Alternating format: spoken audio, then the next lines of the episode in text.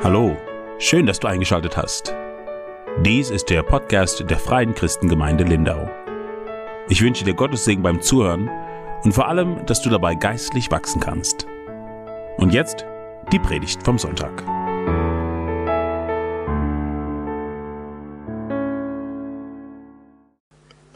Also ich glaube, ich habe schon gesagt, morgen dürft ihr mutig jemanden mitbringen. Es gibt morgen ein Gleichnis, das dritte Gleichnis.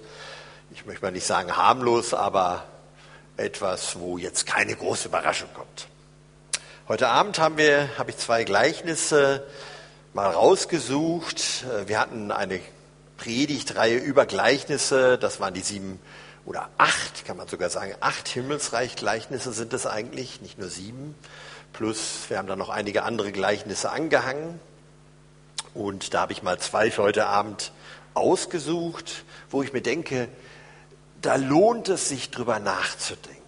Wir können auch gerne darüber nachher diskutieren, nur nicht während der Predigt. Ja, mit dem Reich der Himmel ist es wie, sagt Jesus, wie mit einem Senfkorn. Ein ganz interessantes Gleichnis. Oder aber er gleicht einem Sauerteig. Unser zweiter Teil heute Abend, das Gleichnis über den Sauerteig. Oder ein Menschen, der guten Samen sät auf seinen Acker. Es gleicht einem Kaufmann, der schöne Perlen sucht, sagt Jesus. Einem Menschen, der einen Schatz findet und ihn versteckt. Das Reich der Himmel gleicht einem Netz, das ins Meer geworfen wurde und Fische aller Art zusammen ist übrigens das schwierigste Gleichnis, das wir in der Bibel haben. Viele Gleichnisse hat Jesus den Menschen erzählt mit einem einzigen Ziel, nämlich wir sollen uns zu mündigen Christen entwickeln. Das ist das Ziel, das Jesus mit seinen Gleichnisreden bezweckt. Damals für die Jünger, heute für dich und mich das Reich der Himmel verstehen lernen. Dein Reich komme wie im Himmel so auf Erden. Das bedeutet nichts anderes als ein Verständnis haben von der Königsherrschaft Gottes. Gottes Prinzipien kennenlernen. Seine Sichtweise bekomme mit seinen Augen die Menschen und die Welt sehen. Seine göttliche Logik sein Denken verstehen und das mitzunehmen in unseren Alltag und auch mit in unser Gemeindeleben. Das ist das Ziel der Gleichnisreden. Das ist der Sinn der Gleichnisreden. An diesem Wochenende wollen wir uns einmal drei Gleichnisse anschauen. Als erstes heute Abend ein Gleichnis, das, um ehrlich zu sein, mehr Fragen aufwirft, als dass es uns Antworten gibt. Es ist eine Geschichte für Leute, die gerne denken. Das Gleichnis von den fünf Törichten und von den fünf klugen Jungfrauen. Danach im zweiten Teil des Abends, ich habe es gerade schon gesagt, werden wir uns das Gleichnis vom Sauerteig anschauen. Und morgen hören wir etwas ganz Neues. Eine ganz alte Botschaft, nämlich eine ganz alte Deutung, die vom barmherzigen Samariter. Der Joel hat da vor fünf Wochen schon drüber gepredigt, eine gute Botschaft, und ich werde morgen früh darüber reden. Noch einmal, das Ziel einer Gleichnisrede ist unser persönliches Verständnis vom Reich Gottes. Ja, jetzt wirst du sagen, wenn das so ist, Andreas, dann wäre es doch viel einfacher gewesen, wenn Jesus damals im Klartext zu uns gesprochen hätte, so wie in vielen anderen Stellen der Bibel auch. Das wäre doch viel einfacher.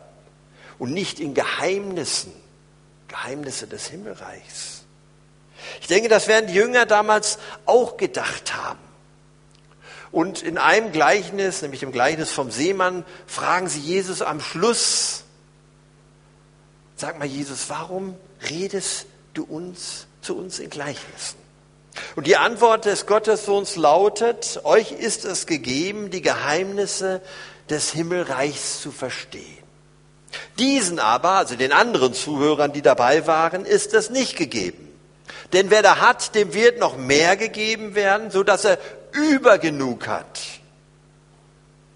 Wer aber nichts hat, dem wird auch das noch genommen werden, was er hat. Darum rede ich zu ihnen und zu euch in Gleichnissen. Denn mit sehenden Augen werden sie nicht sehen und mit hörenden Ohren werden sie nicht hören. Denn das Herz dieses Volkes ist verstockt.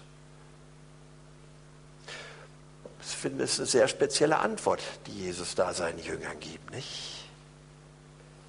Sie sagt uns nichts anderes als Gleichnisse enthüllen und Gleichnisse verhüllen. Also Gleichnisse offenbaren dir etwas oder sie verschleiern dir etwas, je nach Herzenszustand der jeweiligen Zuhörer bzw. Leser dieser Gleichnisse. Jesus hat also nicht, wie viele meinen, so in den damaligen Bildern gesprochen, damit die Leute es einfach leichter haben, ihn zu verstehen. Ganz im Gegenteil. Glückselig, sagt Jesus seinen zwölf Jüngern, wenn eure Augen sehen und eure Ohren hören. Das gilt auch für uns heute Abend. Glückselig, wenn wir Jesus verstehen. Herr, wir danken dir jetzt, dass uns das heute Abend zuteil wird und auch morgen früh, dass wir wirklich hören und verstehen, sehen und erkennen, Herr. Ich danke dir, dass wir ein Herz haben, was auf dich ausgerichtet ist, was das Reich Gottes wirklich erkennen will. Ich danke dir, guter Heiliger Geist, dass du heute Abend bei uns bist und dass du uns in alle Klarheit und in alle Wahrheit führen wirst. Amen. Es gibt, so sagt man, drei Arten von Gleichnissen. Die erste hat nur eine einzige legitime, zulässige biblische Deutung. Dazu zählt beispielsweise das Gleichnis vom Unkraut im Acker, was Jesus ja selbst deutet. Also da gibt es für uns gar nichts anderes zu deuten. Ja? Jesus gibt die Deutung. Dann das vom Senfkorn. Und auch das vom Sauerteig hat nur eine einzige biblische Deutung. Jede andere Deutung dieser drei Gleichnisse würde uns in die Irre führen, auf den theologischen Holzweg. Die zweite Art der Gleichnisse lässt eine Mehrfachdeutung zu. Zum Beispiel das vom barmherzigen Samariter, über das ich morgen früh reden werde. Und bei der dritten Art von Gleichnissen, zu denen auch das von den zehn Brautjungfern gehört, was wir uns jetzt anschauen werden, ja, da steht jeder Ausleger in der Gefahr, über das Wort Gottes mit seiner Deutung hinauszugehen. Es bleibt bei allem Forschen, bei allem Nachdenken über dieses Gleichnis immer irgendetwas, was nicht stimmt, wo irgendetwas nicht passt. Natürlich gibt es eine göttliche und eine wahre Erklärung, nicht? Aber niemand von uns kann den Anspruch erheben, diese tatsächlich zu kennen. Ich möchte trotzdem mit diesem Gleichnis heute Abend beginnen und ich möchte meine Frau jetzt bitten, uns dieses Gleichnis einmal vorzulesen.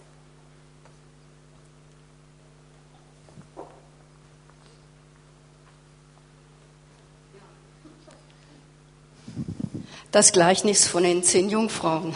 Das steht ich lese das aus der Elberfelder Bibel vor und es steht in Matthäus 25. Ich lese die Verse 1 bis 13. Also ich selber war auch überrascht, was man da alles so rausholen kann. also ich lese es erstmal vor. Dann wird es mit dem Reich der Himmel sein wie mit zehn Jungfrauen, die ihre Lampen nahmen und hinausgingen dem Bräutigam entgegen. Fünf aber von ihnen waren töricht. Waren töricht, genau, und fünf waren klug. Denn die Törichten nahmen ihre Lampen und nahmen kein Öl mit sich. Die Klugen aber nahmen Öl in ihren Gefäßen samt ihren Lampen. Als aber der Bräutigam auf sich warten ließ, wurden sie alle müde und schliefen ein. Um Mitternacht aber entstand ein Geschrei. Siehe, der Bräutigam kam. Geht hinaus ihm entgegen. Geht hinaus. Da standen alle jene Jungfrauen auf und schmückten ihre Lampen. Die Törichten aber sprachen zu den Klugen, Gebt uns von eurem Öl, denn unsere Lampen erlöschen. Die Klugen aber antworteten und sagten, Nein, damit es nicht etwa für uns und euch nicht ausreiche. Geht lieber hin zu dem Verkäufer und kauft für euch selbst. Als sie aber hingingen zu kaufen, kam der Bräutigam, kam der Bräutigam und die bereit waren, gingen mit ihm hinein zur Hochzeit. Und die Tür wurde verschlossen. Später aber kommen auch die übrigen Jungfrauen und sagten, Herr, Herr, öffne uns.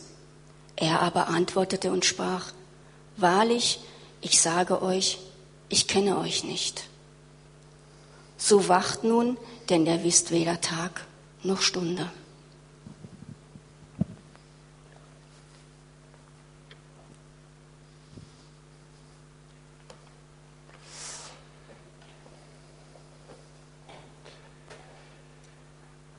Tja, spezielles Gleichnis, nicht? Richard Krüger, einer unserer Dozenten, ihn kennen, Simon, und dein Kollege auch,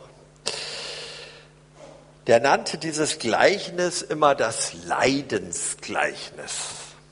Also nicht, weil in diesem Gleichnis so viel Leid geschieht, sondern weil dieses Gleichnis so viel erleiden muss. Von uns Auslegern, ja. Das Warum? Für viele Jahrzehnte war dieses Gleichnis, ich sage mal, äh, die Begründung der Stufenlehre der Pfingstbewegung oder der charismatischen Bewegung, nicht? Also nur wer genug Öl hat. Also das ist zum Glück schon lange her. Ja, ist eine gewagte und ich möchte mal sagen weit über das Wort hinausgehende Theologie. Deshalb möchte ich heute Abend einmal darüber sprechen, was dieses Gleichnis uns auf jeden Fall nicht sagt. Also damit beginnen wir erst einmal.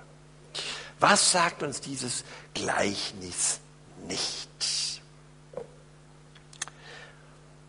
Dadurch kann man ja auch manches lernen, nicht? Also was es nicht ist.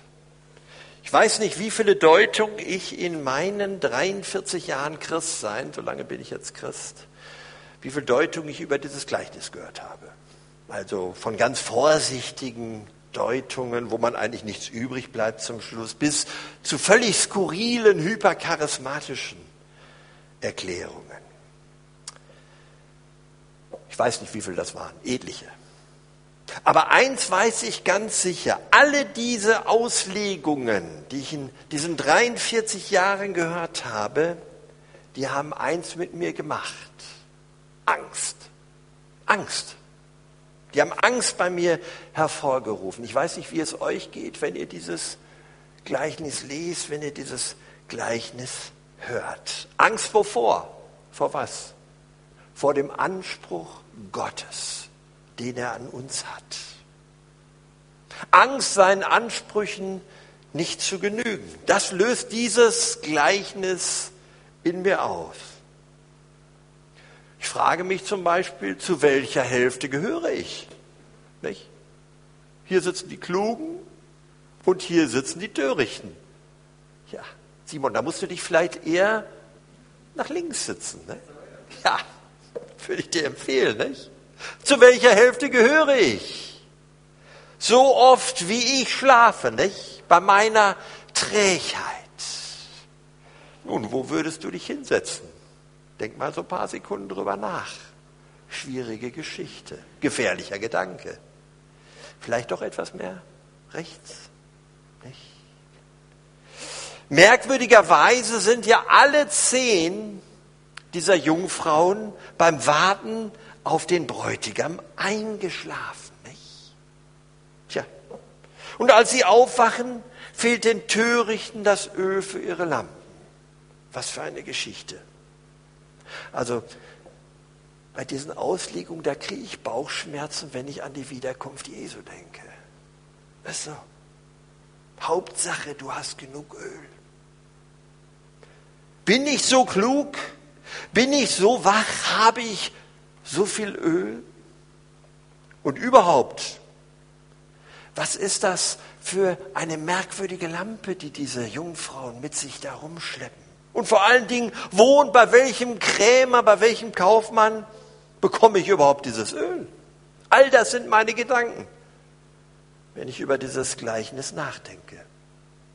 Nun, es gibt für alles allerlei Erklärungen aus damaliger Zeit. Nicht? Das waren so ganz kleine Stocklampen und da musstest, da passte nicht viel Öl rein. Und damit du lange Zeit wirklich Licht hattest, musstest du immer so einen kleinen Ölvorrat mitnehmen, nicht? Das war lange Zeit Bild, Öl, Öl ist das Bild auf den Heiligen Geist, nicht? Und so hat man sich da so das eine oder andere zurechtgelegt. Kann man ja alles verstehen, nicht? Aber dann heißt es von Jesus zum Schluss in diesem Gleichnis, ich kenne dich nicht. Ich kenne dich nicht. Du bleibst draußen. Du kommst leider zu spät, mein Freund. Soll ich euch was sagen? Das passt alles überhaupt nicht in meine Theologie, die ich jeden Sonntag verkündige. Tag für Tag, Sonntag für Sonntag. Das passt doch nicht zu unserer Karfreitagsbotschaft, zum Schächer am Kreuz, die Gnade der Gnade. Wo hatte der denn Öl? So wacht nun, heißt es hier. Passt auf. So wachsam kann doch überhaupt niemand sein, oder? Ich glaube doch an die völlige Gnade meiner Wiedergeburt. Ich weiß nicht, wie es euch geht. Das ist meine Hoffnung. 100% Gnade und nicht 95% Gnade und 5% bestimmt mein Ölvorrat, den ich mit mir rumschleppe. Ist das unsere Theologie? Den ich angehäuft habe, so im Laufe der Zeit vielleicht nicht? An diesen 5% hängt es auf einmal, ob ich an der Tafel Jesu sitze oder nicht, der mal einst. Was ist das für eine Botschaft? Du, das macht mir Angst. Ich weiß nicht, wie es euch geht. Und nicht nur mir, wenn ich da an die vielen Schwachen im Glauben denke, nicht? Meine Güte, nein.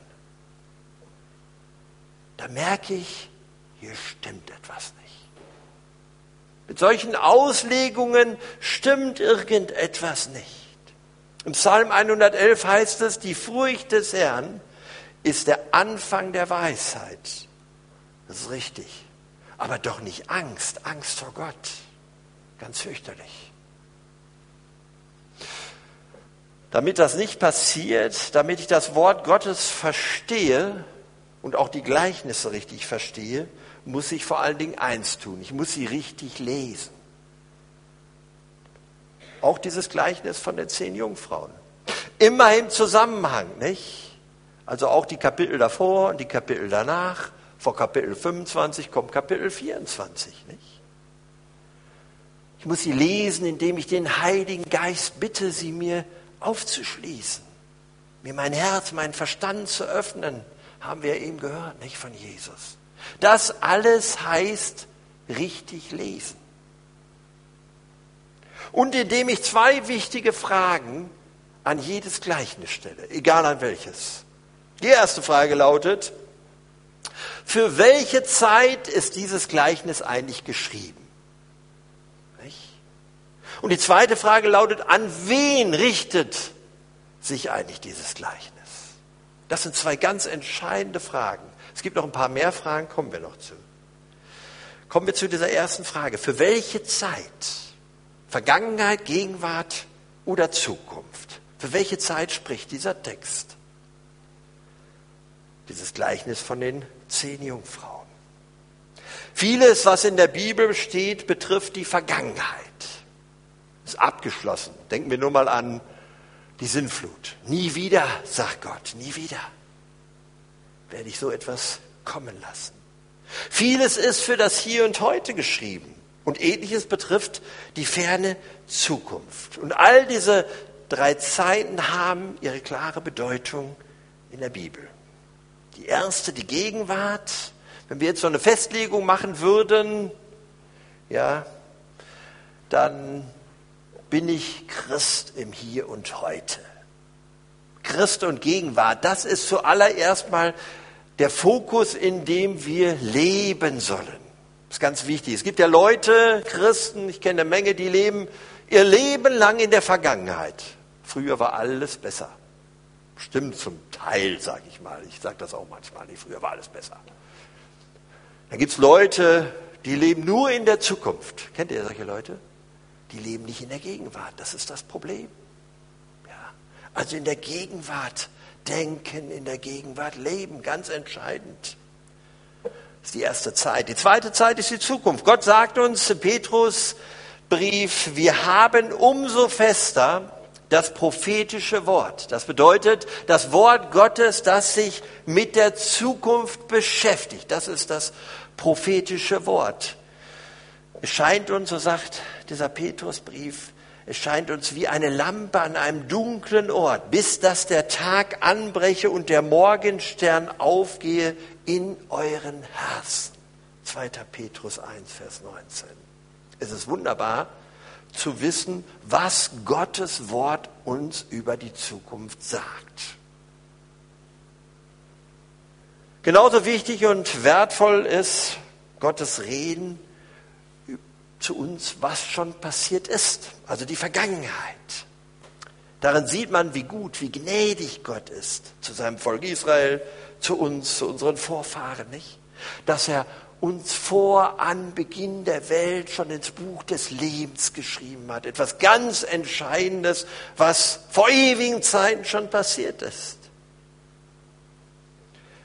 Das Entscheidende aber bei aller Zukunftsvision, bei allem Historischen, bei aller Vergangenheit ist, was sagt Gott heute der Gemeinde?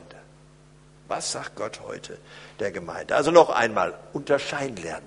An wen richtet sich dieser Text? Für welche Zeit? An wen richtet sich dieser Text? So wie bei der ersten Frage der Zeit gibt es auch hier drei Antworten. Drei Personengruppen, an wen sich der Text richtet. Bei jedem Gleichnis. Die erste Personengruppe, das sind die Juden. Die zweite Personengruppe, die möglicherweise angesprochen wird in einem Gleichnis, sind die Nationen, also die Heiden. Und die dritte Personengruppe, das ist die Gemeinde. Für jede dieser drei Gruppen hat Gott bestimmte Dinge zu sagen im Wort Gottes. Und es wäre völlig töricht, etwas auf mich zu beziehen, was gar nicht für mich gemeint ist, was gar nicht für mich bestimmt ist. Also noch einmal, zwei Fragen, die wir uns stellen müssen. Zu welcher Zeit oder für welche Zeit ist dieses Gleichnis geschrieben und an wen richtet sich diese Geschichte? Auch jetzt diese Geschichte von den zehn Jungfrauen. Also die erste Frage lässt sich ja für unser Gleichnis sehr leicht beantworten. Jesus sagt in diesem Gleichnis, dann wird es mit dem Reich der Himmel sein, wie? Dann, also die Zukunft, dann. Die Frage ist natürlich, wann ist dann? Nicht? Das ist eine Frage, die können wir hoffentlich nicht beantworten hier. Wann ist dann? Die zweite Frage, die beantwortet sich, wenn überhaupt, in diesem Gleichnis wesentlich schwieriger. An wen richtet sich diese Botschaft von den zehn Jungfrauen? Also für wann ist klar, für die Zukunft, das kommt noch, aber an wen richtet sich diese Botschaft. Um es gleich mal vorwegzunehmen, das Gleichnis von den zehn Jungfrauen richtet sich nicht an uns heute, nicht an dich und mich, nicht an die Gemeinde. So gut sind wir alle nicht wie diese zehn jungen Damen dort, von denen hier die Rede ist. So fromm sind wir nicht, so klug sind wir nicht, denn es heißt, dann wird es mit dem Reich der Himmel sein wie mit zehn Jungfrauen, die ihre Lampen nahmen, damit hinausgingen dem Bräutigam entgegen. Also schon mal drei ganz entscheidende Sachen. All diese drei Sachen, ihre Lampen nehmen, hinausgehen, dem Bräutigam entgegen, das ist ein ganz hoher Anspruch. Sind wir solche Jungfrauen, von denen hier die Rede ist, ist hier die Rede von mir? In Offenbarung 14 wird uns erklärt, was für Eigenschaften diese Jungfrauen haben, die dort auf dem Berg Zion stehen. Genau von diesen Jungfrauen ist nämlich ein Kapitel vorher in Matthäus 24 die Rede. Entscheidend. Deshalb Kapitel vorher lesen, Kapitel nachher lesen. Da heißt es, sie hatten ihre Kleider nicht besudelt. Das sind also Menschen, die sich mit den Dingen dieser Welt überhaupt nicht beschäftigen. Sie hatten ihre Kleider nicht besudelt. Das sind Menschen, die der Sünde fliehen, die sich durch und durch versuchen zu heiligen, ihr ganzes Leben, jede Minute, jede Sekunde, die sie leben, die in ihrem Leben nur ein Ziel haben, nämlich Jesus zu dienen und ihm nachzufolgen. Also wenn das der Maßstab für unsere Errettung ist, für meine zumindest, wenn das der Maßstab dafür ist, dass ich an der Hochzeit des Lammes teilnehmen darf, von dem ja hier die Rede ist in diesem Gleichnis, dann heißt das für mich gute Nacht. Ist so. Gute Nacht. Da falle ich durch mit Pauken und Trompeten. Ich denke mal, du Simon vermutlich auch, oder? Ja, das ist so. Aber keine Chance. Das nächste, was hier steht, sie nahmen ihre Lampen. Das bedeutet Zeuge Jesu sein. Ihr seid das Licht der Welt. Tja, wie sah das letzte Woche bei mir aus, nicht? So an der Edeka-Kasse. Ach, geht das hier langsam vorwärts, nicht? Oder beim Tanken oder beim Autofahren. Also meine Frau könnte euch da allerlei Geschichten über mich, den Baptistenpastor, erzählen, nicht? Zeuge Jesu. Hoher Anspruch. Haben wir wirklich unsere Lampen in der Hand? Ich will euch was sagen, da gehöre ich vielleicht noch nicht mal zu den fünf törichten Jungfrauen. Die hatten ja immerhin ihre Lampe in der Hand. Die gingen ja los, nicht? Die waren unterwegs. Alle zogen sie aus, alle zehn dem Bräutigam entgegen. Ja, große Frage, von wem spricht dieses Gleichnis hier bei diesen zehn jungen Damen? Wenn ich mir da mal so ganz ehrlich anschaue, was ich den ganzen Tag so mache, und selbst wenn ich mal Zeit hätte, was interessiert mich denn, wenn der Tag lang ist? Da gucke ich vielleicht mal irgendeinen Krimi am Fernsehen, nicht? Aber nicht jede Sekunde dreht sich um Jesus bei mir. Was mich so alles ärgert, was mir so alles Angst macht, meine ganzen Zweifel, wenn ich sehe, in was für Dinge ich alles involviert bin, nicht? Meine ganzen Kompromisse in meinem Leben. Ich, ich gehöre nicht zu diesen zehn Jungfrauen. Du, da fällt mir im ganzen Leben nicht mal ein, einen ganz kleinen Stein auf diese fünf törichten Jungfrauen zu werfen. Und doch, so hören wir hier in diesem Wort, erreichen nicht alle ihr Ziel. Nicht alle erreichen ihr Ziel. Ich wäre ehrlich gesagt dankbar, zu diesen fünf törichten Mädchen zu gehören. Nicht? Die Lampe in der Hand, dem Bräutigam entgegen. Tja, rätselhaft, oder? Ein Gleichnis, was uns mehr Fragen als Antworten gibt. An wen richtet sich diese Botschaft? An mich stelle ich jedenfalls fest, nicht. Gibt es womöglich irgendwo auf der Welt so eine Elite? Vielleicht die Jesusbruderschaft, nicht? Oder vielleicht war Billy Graham so jemand, so eine Jungfrau, Martin Luther vielleicht nicht, Charles Spurgeon, der König der Prediger. Ja, die Frage, an wen richtet sich diese Botschaft, beantwortet sich wenn wir uns noch einmal die Frage stellen, für welche Zeit ist diese Botschaft? Noch einmal. Die Frage, an wen richtet sich diese Botschaft, beantwortet sich, wenn wir uns die Frage noch einmal stellen, für welche Zeit ist diese Botschaft bestimmt? Wann ist das?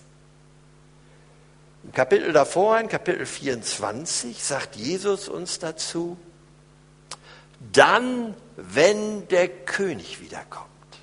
Dann, wenn der König wiederkommt, wird genau das passieren. Die Geschichte mit den zehn Jungfrauen.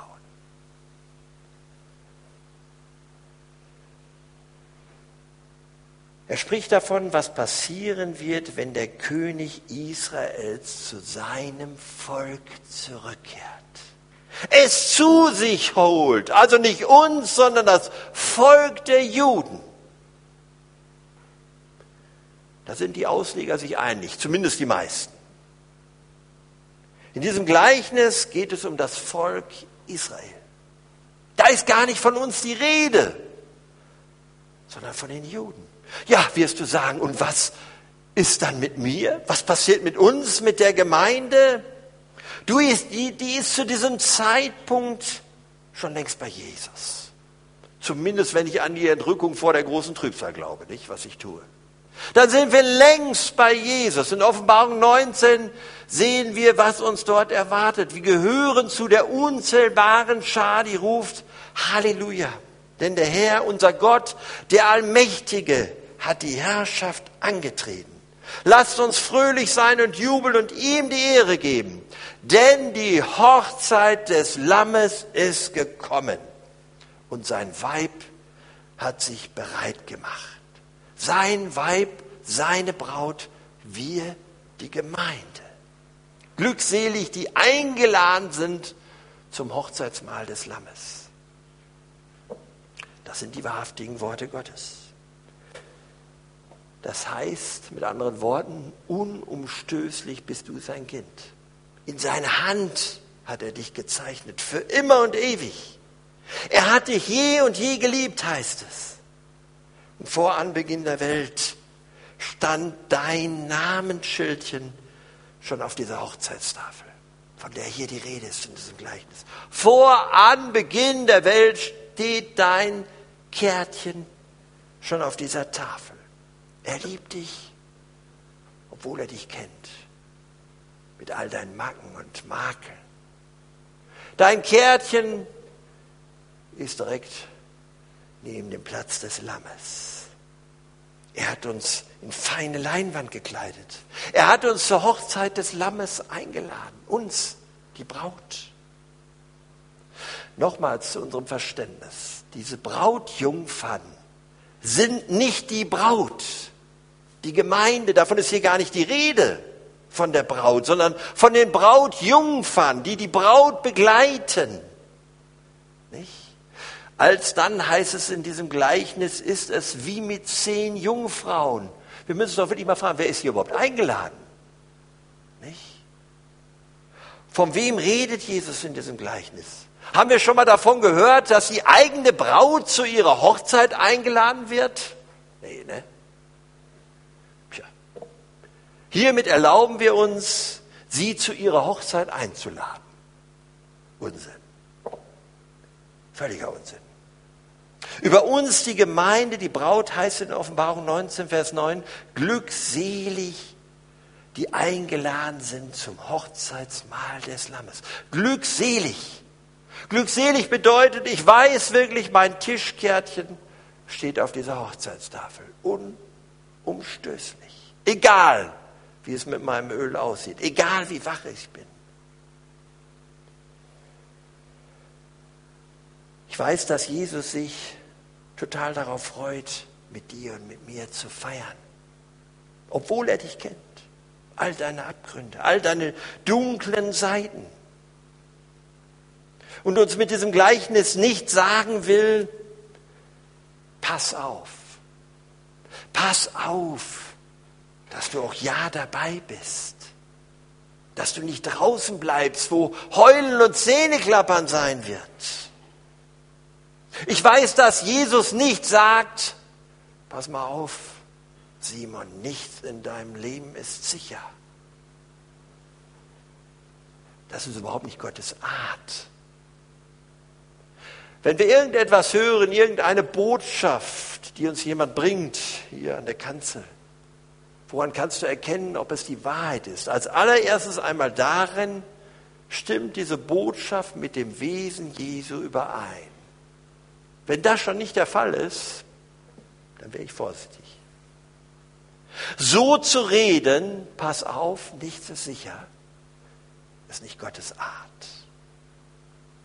Wer auch immer diese klugen und törichten Jungfrauen sein mögen, wenn du dein Leben Jesus gegeben hast, wenn du erkannt hast, dass du ein Sünder bist, wenn Jesus dir deine Sünden vergeben hat, dann wirst du auch mit ihm in der Herrlichkeit sein. Dann wirst du mit ihm zusammen an dieser Hochzeitstafel sitzen. Ich predige ganz viel darüber, wie das sein wird, um einfach dem Menschen so, ich möchte mal sagen, einen Geschmack auf das zu machen, was kommt, was uns erwartet.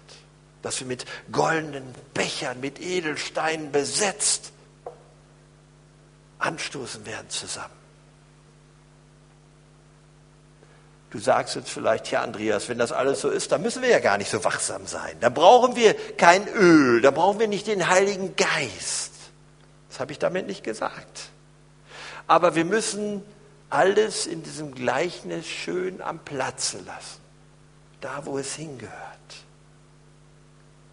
Am Platz halten. Der Apostel Petrus sagt uns im Hier und Heute, es ist aber nahe gekommen das Ende aller Dinge. Ich glaube, das wird niemand bestreiten. Und dann sagt er, so seid nun besonnen und nüchtern im Gebet. Vor allen Dingen aber habt untereinander eine innige Liebe. Ich glaube, das ist eine Ermahnung, die uns ganz besonders in dieser Zeit gilt. Habt eine innige Liebe. Seid nüchtern, seid wachsam. Meine lieben Brüder und Schwestern, das ist das, was Gott uns in diesem Zusammenhang mit diesem Gleichnis zu sagen hat. Seid nüchtern und wachsam. Betet und habt einander herzlich lieb und sonst nichts darüber hinaus. Das ist das, was Gott uns mit dem Gleichnis von den zehn Jungfrauen sagen will. Denn wir sind nicht zum Zorn bestimmt, damit 50 Prozent, alle, die hier rechts sitzen, draußen bleiben, wo Heulen und Zähneknirschen sein wird, sondern wir sind bestimmt aus Gnade zum Heil. Nicht die Angst vor den Unbillen des Lebens, was alles so passieren kann, was passieren könnte, schon gar nicht eine Angstmache um unsere Gotteskindschaft soll unser Leben bestimmen.